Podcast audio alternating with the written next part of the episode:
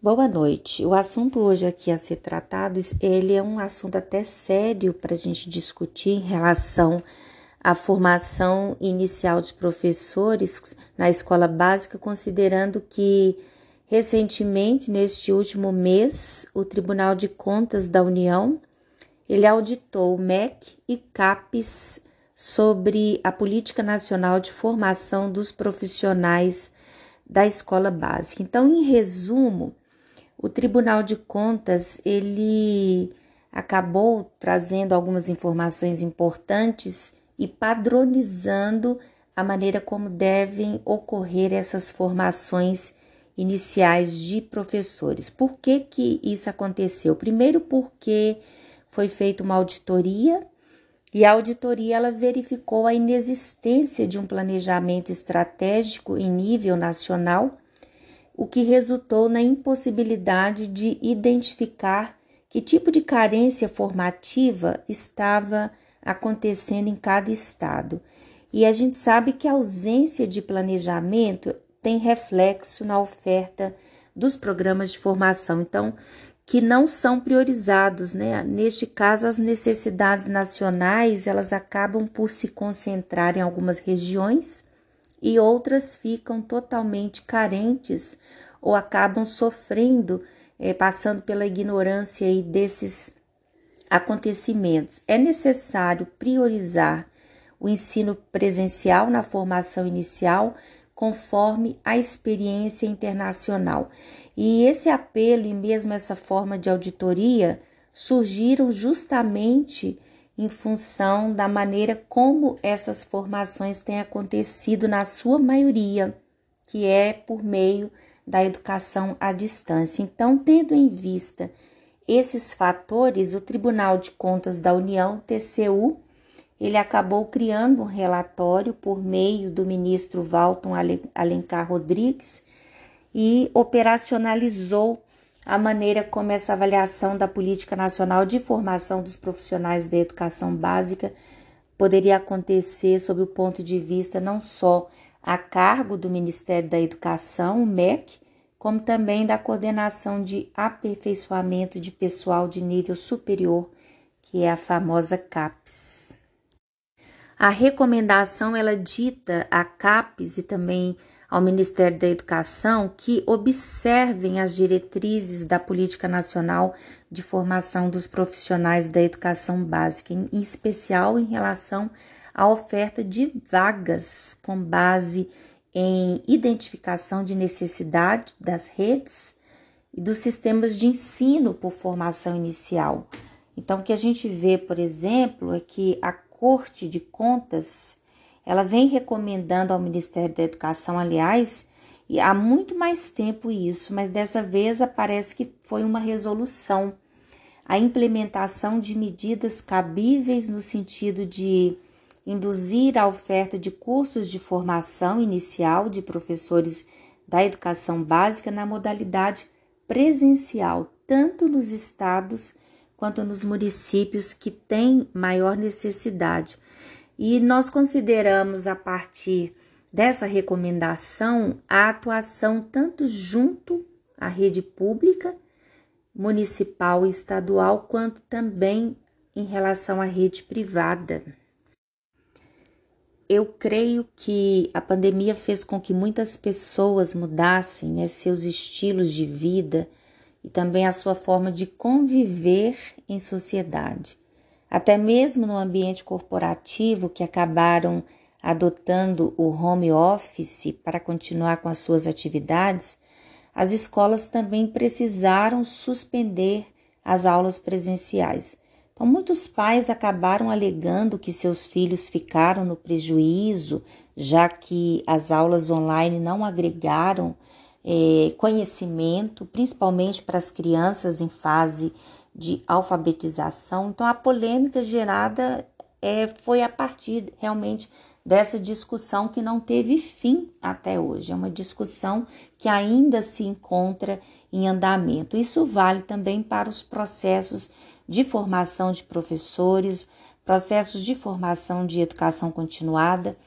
E os professores acabam precisando se reinventar mesmo no pós-pandêmico, para que eles realmente consigam um tipo de aprendizado que seja pleno e que ninguém seja penalizado por essas formas, tanto de aulas online ou mesmo as aulas híbridas. O que eu vejo é que as vantagens das aulas presenciais, as vantagens dos cursos presenciais são maiores, por quê? Tendo em vista que já é comprovado que a presença física, a troca de experiências multissensoriais, a possibilidade de tirar dúvidas, a troca de informações e de conhecimentos auxiliam no desenvolvimento intelectual dos alunos. Isso acontece tanto para as crianças quanto também para os alunos adultos. Agora, as desvantagens da aula online, elas ficam em grande parte por conta do estudante. Tem que seguir ali o ritmo do professor, muitas vezes sem flexibilidade de horário, falta de recursos diferenciados para motivação e mesmo para aulas atrativas. E tem um peso nisso tudo, né? Como, por exemplo, os danos sociais e os danos emocionais. Além das taxas de perda e abandono da aprendizagem, é muito provável que esse tipo de aula, esse padrão de aula à distância, possa causar perturbações sociais, emocionais, criando ansiedade diante de algumas dificuldades e o dano aos indivíduos é consequência certa. Então, a médio e longo prazo, com níveis mais baixos de aprendizado e maior número de desistentes, os alunos eles acabam provavelmente desistindo da aula ou às vezes produzindo um tipo de aprendizagem de menor qualidade. E como se não bastasse esse questionamento em torno da educação à distância, trazendo de volta ali a necessidade da aula presencial, das formações iniciais presenciais. Nessa semana eu ouvi por parte do meu eterno professor, que é o Marcos Banho, uma fala muito bonita em torno da mentalidade utilitarista que tem sido criada em boa parte do mundo universitário. Do que, que ele nos falava? Ele nos falava da maneira como a tradução hoje vem acontecendo, inclusive ele é professor de tradução e ele insiste com a maneira com que os estudantes têm feito suas traduções sem recorrer aos tradutores automáticos, porque é o único modo de aprenderem a traduzir e de conhecer cada vez mais e melhor as línguas com que trabalham. Então, em meio a essa avalanche de ensino à distância, do uso de recursos de inteligência artificial para produzir conhecimento, para produzir textos, eu estou falando aqui no sentido da área de linguagens, nós estamos encontrando muitas vezes uma enxurrada de traduções feitas pela mal denominada inteligência artificial, segundo o professor. O que, que ele teme? Que em breve a profissão de tradutor pode simplesmente desaparecer, assim como tantas outras profissões que lidam com a palavra escrita. Então a, a dúvida é: será que nós vamos viver num mundo de textos anódinos, insípidos, recheados de banalidades e desprovidos de qualquer laivo de criatividade. Então eu achei que a fala do professor ela foi no momento certo, já que nós discutimos não só vantagens das aulas presenciais ou online, assim como as vantagens dos textos que são produzidos por inteligência artificial. O que se discute na pauta, então, é uma nova dimensão do mundo do trabalho precarizado. E esse trabalho ele tem um objetivo de trazer, talvez, né, uma melhor compreensão dos diferentes significados do universo laborativo. Eu estou falando realmente do trabalho nas plataformas digitais nos mais distintos setores produtivos. E aí, no caso, eu acabo utilizando o termo uberização que é um neologismo para essa, essa apropriação, para esse sentido, uma derivação do nome da plataforma de transportes Uber, que é empregado como um processo no qual essas relações de trabalho são cada vez mais individualizadas e eu diria até que invisibilizadas, se a gente considerar o assalariamento, a exploração cada vez mais é, encobertas. Dizendo de uma forma mais clara, eu estou tratando da escravidão digital, que é um termo que foi utilizado pela primeira vez por Antunes em 2018. E qual foi a necessidade de utilizar esse termo? É que a separação do trabalho, tendo em vista né, a maneira como nós somos tendenciados a nos utilizarmos do trabalho digital, leva a crer que tal separação ela pode ser evidenciada no papel dos parceiros que trabalham com plataformas digitais. Então tem muita gente que permanece longas horas do dia online para adquirir sua renda e muitas vezes insuficiente ou até mesmo abaixo das condições mínimas para a sobrevivência. Então, essa noção de parceria que foi empregada por Antunes em 2018, ela se utiliza de tecnologias, de algoritmos e também de inteligência artificial. Essas parcerias, na verdade, como novas modalidades de trabalho digital, isso tem sido bastante discutido, inclusive em plataformas como LinkedIn, passam ao largo das regulações contratuais. Por quê? O trabalho assalariado em prestação de serviços, porque o trabalho assalariado acaba se transformando numa prestação de serviço. Esse é o grande questionamento, né? Nós cremos que o ambiente de trabalho moderno, com ênfase no curto prazo, ele não permite que as pessoas desenvolvam narrativas coerentes para suas vidas. Isso é o que reforça autores como Tonello e Filgueiras e também Cavalcante. São três autores que compartilham desse mesmo pensamento. Eu estou em fase de andamento na leitura do livro Uberização Trabalho Digital Indústria 4.0, que é do Ricardo Antunes. É uma obra de 2020, mas que se apropria e está adequada muito bem aos tempos que nós vivemos. Eu gosto desse livro porque, embora eu não tenha até finalizado a leitura, eu acredito que existam é, conclusões que são pouco esperançosas por parte dos autores. Por quê?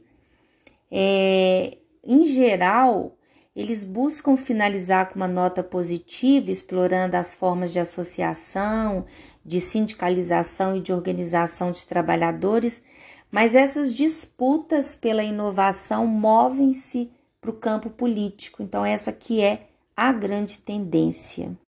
E também não é só uma questão de uberização do trabalho, mas também do baixo custo com que muitos trabalhos, inclusive de tradução, são avaliados, né? Isso aconteceu, por exemplo, por conta da Bookcover, que é uma das editoras que acabou publicando centenas de clássicos de diversas línguas com preços de cerca de 5 euros nos últimos meses. O trabalho do tradutor, na verdade, ou mesmo né, o trabalho que é feito manualmente, de forma artesanal, sem recursos da inteligência artificial, são tipos de trabalho que exigem muito tempo e mesmo aqueles tradutores ou produtores de textos com larga experiência sabem que não se pode produzir ou mesmo traduzir mais de 10 a 15 páginas por dia. E segundo Francisco Vale, que é autor, né, fundador da editora, é, qual que é o nome da editora? Ele é fundador e editor da editora Relógio d'Água.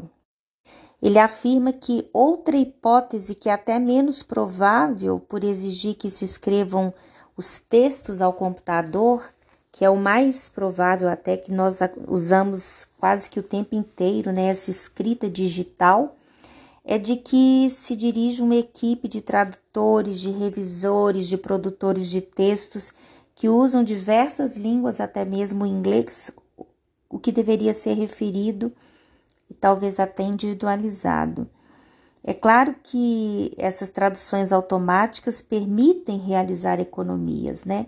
Eu estou falando das traduções que são feitas por meio de inteligência artificial, mas não se pode excluir que alguns tradutores também recorram, em parte, a alguns programas de tradução automática para executar fases do seu trabalho, isso que seria até compreensível. O próprio Chat GPT, que se afirma capaz de traduzir guerra e paz do russo para português, reconhece a sua incapacidade para elaborar uma obra literária que seja significativa.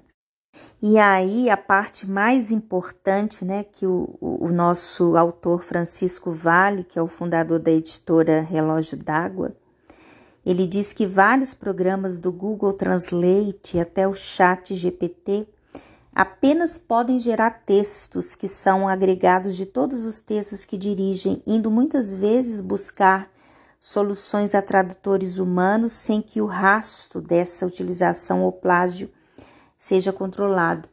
Então, qual é a vantagem que Maria leva fazendo uso não só dos recursos online, como também de ferramentas de inteligência artificial? Depende. Tudo é muito relativo para os tempos que vivemos e realmente existe essa preocupação de que parte do nosso trabalho seja economizado, que o nosso tempo seja economizado, mas por outro lado, não se sabe ainda se o resultado dessas produções ou mesmo dessas formações iniciais que acontecem à distância será o mesmo. Então, nós tememos que os resultados não sejam tão produtivos da mesma forma que as produções textuais, as produções linguísticas que acontecem por meio de inteligência artificial sejam tão satisfatórias como seria se fosse na maneira habitual como nós aprendemos. Eu gostei muito de falar, inclusive, sobre esse assunto por conta dessa interrogação que nos é deixada aqui a priori para esse momento de transição de educação 4.0 para a educação 5.0, que seria a, a, a força da, da inteligência artificial em sua plenitude no uso da educação.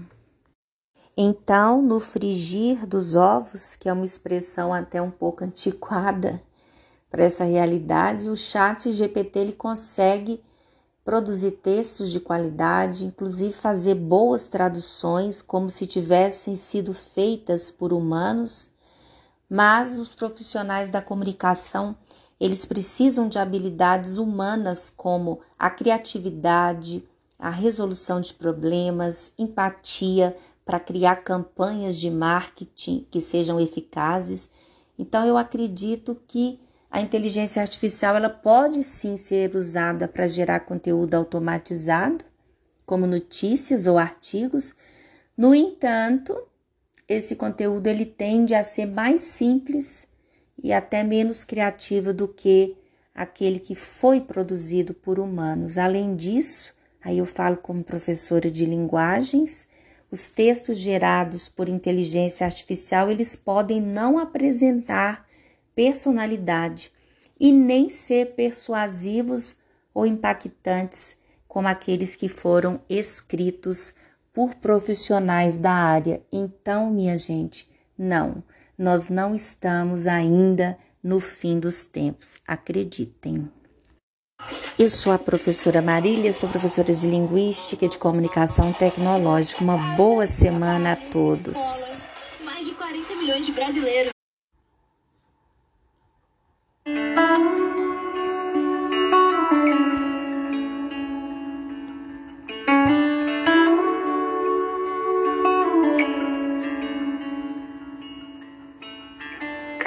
Centímetro de chão, pedaço da imensidão, poeira interestelar. Quanta sorte é poder chegar nessa vida com você.